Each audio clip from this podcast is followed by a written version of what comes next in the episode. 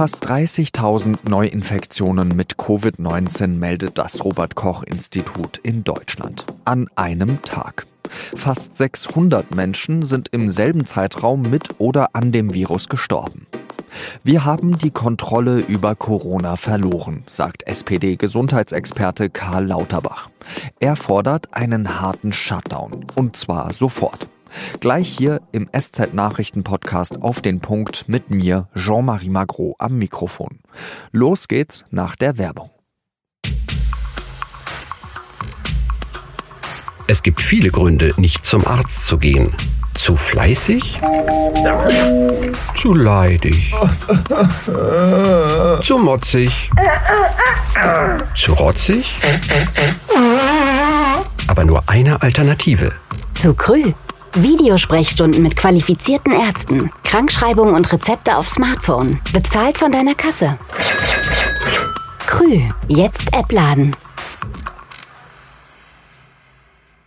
Eigentlich dachten viele Ministerpräsidentinnen und Ministerpräsidenten, dass die derzeit geltenden Maßnahmen ausreichen würden, damit die Lage so einigermaßen unter Kontrolle bleibt.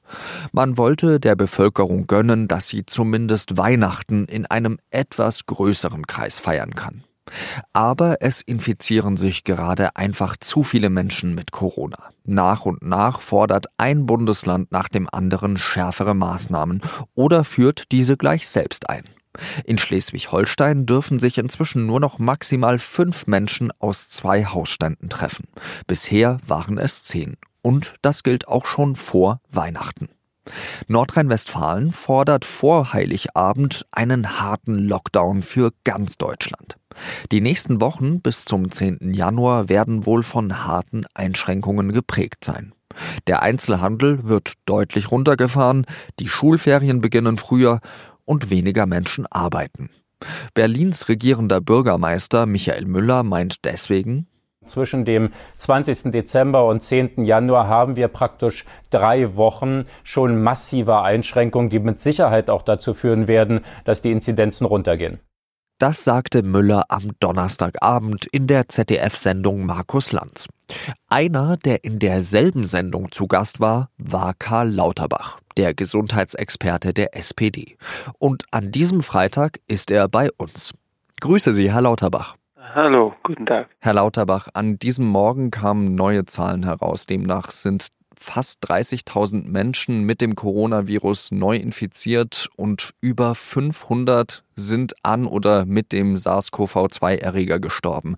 Was drücken diese Zahlen aus? Die Zahlen drücken aus, dass wir die Kontrolle über die Pandemie im Moment verloren haben und dass wir also sofort in einen harten Shutdown gehen müssen, um sie wieder zurückzugewinnen. Wir verlieren Zeit, also mit jedem Tag, wo wir darüber diskutieren. Also, und wir können nicht, also ich sag mal, Weihnachtstrubel mitnehmen, dann die Feier und kümmern uns danach um den Shutdown. Das wäre die falsche Strategie. Dann würden wir über sehr viele Wochen hinweg die Zahlen nicht nur nicht herunterbekommen, sondern wir hätten dann also tausende Todesopfer noch bis Januar zu beklagen. Das wäre falsch. Wie konnte denn diese Zahl jetzt in den letzten Tagen wieder so stark ansteigen? Ach, das war auch klar. Also wir haben doch gesehen, dass die also Innenstädte voll sind. Also das wäre fast ein Wunder gewesen, wenn es nicht so gekommen wäre. Sie haben schon gesagt, wir müssen einen harten Shutdown verhängen, damit wir die Situation wieder in den Griff bekommen. Wie sollte der aussehen? Etwa so wie im Frühjahr auch? Ja, ungefähr wie im Frühjahr auch. Also wir müssen aus meiner Sicht sofort die Schulen schließen. Und wir müssen also die Geschäfte wieder zumachen. Ich glaube nicht, dass die Weihnachtslockerungen, die wir in Aussicht gestellt haben, zehn Personen, also zu Weihnachten niemand treffen kann, Kinder noch nicht mal angerechnet, dass wir das also halten können. Das hielte ich für falsch. Das würde die Pandemie eher beschleunigen. Wir müssen bis auf also das Allernotwendigste alles runterfahren. Und zwar schnell. Ich glaube, mittlerweile sind wir an einem Punkt, wo also äh, auch nicht klar ist, ob wir die Zielinzidenz von 50 erreichen können bis zum 10. Januar. Das heißt eben auch über den 10. Januar hinaus harte Beschränkungen, dass wir diese Pandemie wieder in den Griff bekommen. Genau, wir müssen uns wirklich vornehmen, dass wir also die Beschränkungen erst lockern, wenn wir die Zielinzidenz unter 50 erreicht haben. Weil bevor wir das nicht geschafft haben, würde jedes erneute Lockern dazu führen, dass schon wieder die Zahlen hochgehen. Und es sind ja keine Zahlen, sondern es sind alles Einzelschicksale, die also schwer erkranken, die sterben. Wissen Sie, auf die 600 Menschen, die jetzt gestern gestorben sind, kommen Tausende, die bleibende Schäden zurückbehalten, von denen sie sich nicht mehr erholen werden komplett. Heißt das auch ein landesweiter Shutdown oder haben Sie da die Ansicht, dass zum Beispiel Schleswig-Holstein, das jetzt eine geringere Inzidenz hat als wir zum Beispiel in Bayern, da vielleicht früher rauskommen könnte aus solchen Regelungen? Es ist ja das Ziel, die Inzidenz deutlich unter 50 zu bringen. Aber wenn es einem Bundesland tatsächlich gelingen sollte, bei der Zielinzidenz deutlich unter 50 anzukommen, das stabil mit Tendenz nach unten zu halten, dann also, hätte ich nichts dagegen, dass da Sonderregelungen gelten. Aber das ist auch eine komplette, also Luxusdiskussion. Davon sind wir doch bundesweit fast überall sehr, sehr weit entfernt. Wir müssen ganz klar erklären, wieso die Zielinzidenz von 50 unbedingt notwendig ist. Und wir müssen also zu Maßnahmen kommen, die das am schnellsten also herleiten. Dazu zählt eben der Komplett-Shutdown eigentlich in ganz Deutschland. Wir können nicht warten, bis Weihnachten vorbei ist. Nun ist es ja so, Sie haben es vielleicht an meinem Namen erkannt, ich habe auch französische Wurzeln und in Frankreich galt jetzt zweimal schon ein viel härterer Shutdown oder Lockdown, wie man es nennen mag, als bei uns hier in Deutschland. Und Trotzdem scheint man dort die Pandemie nicht so richtig in den Griff bekommen zu haben. Wie können wir dieses französische Schicksal vermeiden? Also wir müssen dann ja auch irgendwie aus dem Shutdown rauskommen und lernen, diese Pandemie ohne Shutdown in den Griff zu bekommen. Das kann man, und zwar wenn die Fallzahlen erstmal also wieder niedrig sind.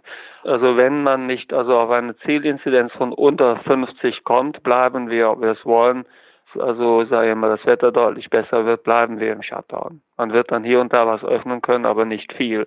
Wenn Sie über 50 liegen, können sich schlicht die Restaurants, die Clubs, die können Sie nichts aufmachen. Das würde dann quasi bis März, April so bleiben. Und es wird immer argumentiert, dass die Franzosen also es trotzdem noch nicht geschafft haben. Ja, aber wenn sie diesen harten Lockdown nicht gemacht hätten, wären eben noch deutlich mehr Leute gestorben. Also das be belegt ja nur, wie wichtig es ist, schnell jetzt zu handeln, weil die Franzosen haben ja das Problem gehabt, dass sie relativ spät dann sehr stark angestiegen sind, als man noch im exponentiellen Wachstum war. Wir sind ja aus dem exponentiellen Wachstum heraus. Das ist schon mal also viel, was da erreicht wurde und können jetzt quasi von einer stabilen Situation ausgehend die, die Fallzahlen drücken. In diesen Luxus waren die Franzosen ja zu dem Zeitpunkt noch gar nicht gekommen. Was halten Sie von dem Tübinger Modell, also von Boris Palmer? Dort ist es ja so, dass ähm, die Inzidenz eigentlich sehr hoch ist, so ähnlich wie, wie in ganz Deutschland, über 130 meine ich zu diesem Zeitpunkt. Genau. Aber dass, äh, dass es trotzdem so ist, dass kaum Intensivpatienten da sind, weil man dort eben speziell ältere Personen, Risikogruppen testet und versucht zu isolieren. Ja, das ist also äh, sicherlich äh, wichtig, also dass man die Risikopersonen besser schützt und isoliert, das ist gar keine Frage.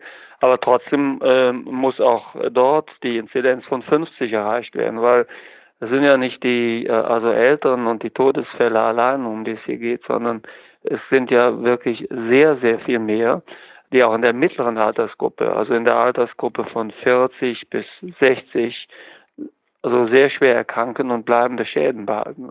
Und das muss abgewendet werden. Es ist ja so, dass viele Leute das Licht am Horizont erkennen mit den verschiedenen Impfstoffen, die kommen.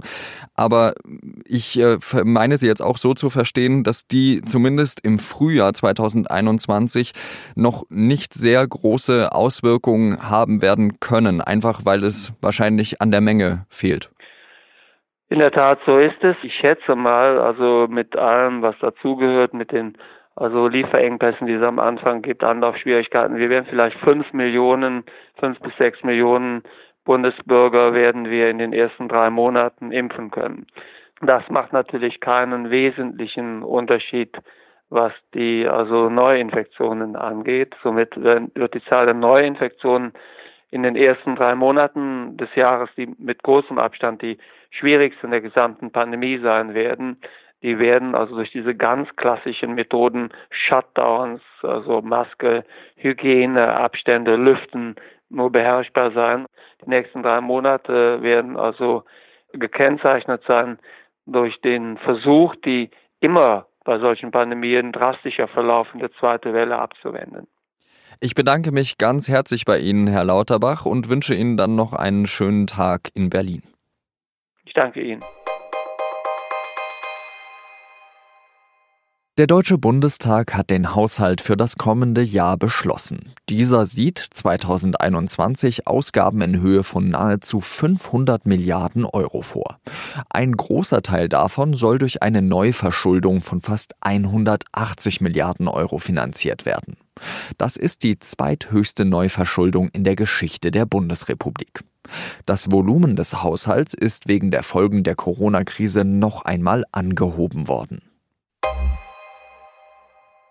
Beim EU-Gipfel am Donnerstagabend ging es auch um den Umgang mit der Türkei. Darüber haben ja Brüssel-Korrespondent Matthias Kolb und ich in der letzten Folge gesprochen.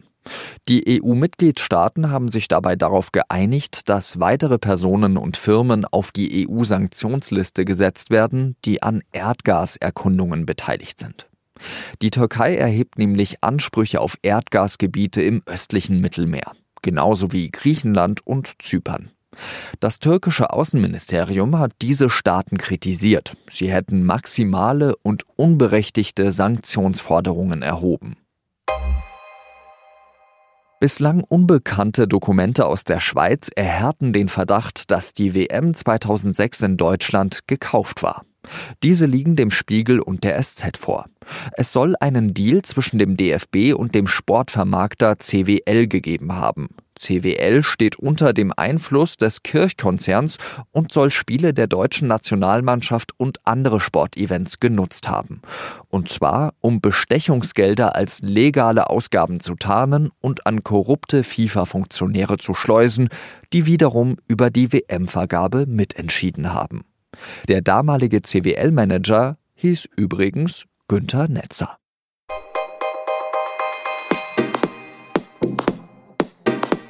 An diesem Wochenende ist es wieder soweit. In unserer langen Tradition. Also seit zwei Jahren schauen der mittlerweile ehemalige Chefredakteur Kurt Kister und meine Wenigkeit mal wieder auf das Jahr zurück. Sie können sich schon denken, worum es im Rückblick auf 2020 vor allem ging. Die Pandemie natürlich aber auch darum, was Angela Merkel mit Franz Beckenbauer gemein hat, welche CD Kurt Küsters Laune gehoben und ob er es in diesem Jahr wieder auf die Piazza del Campo geschafft hat. Die Episode erscheint am Samstag. Redaktionsschluss für Auf den Punkt an diesem Freitag war 16 Uhr. Ich wünsche Ihnen ein schönes Wochenende und bis bald wieder. Salü.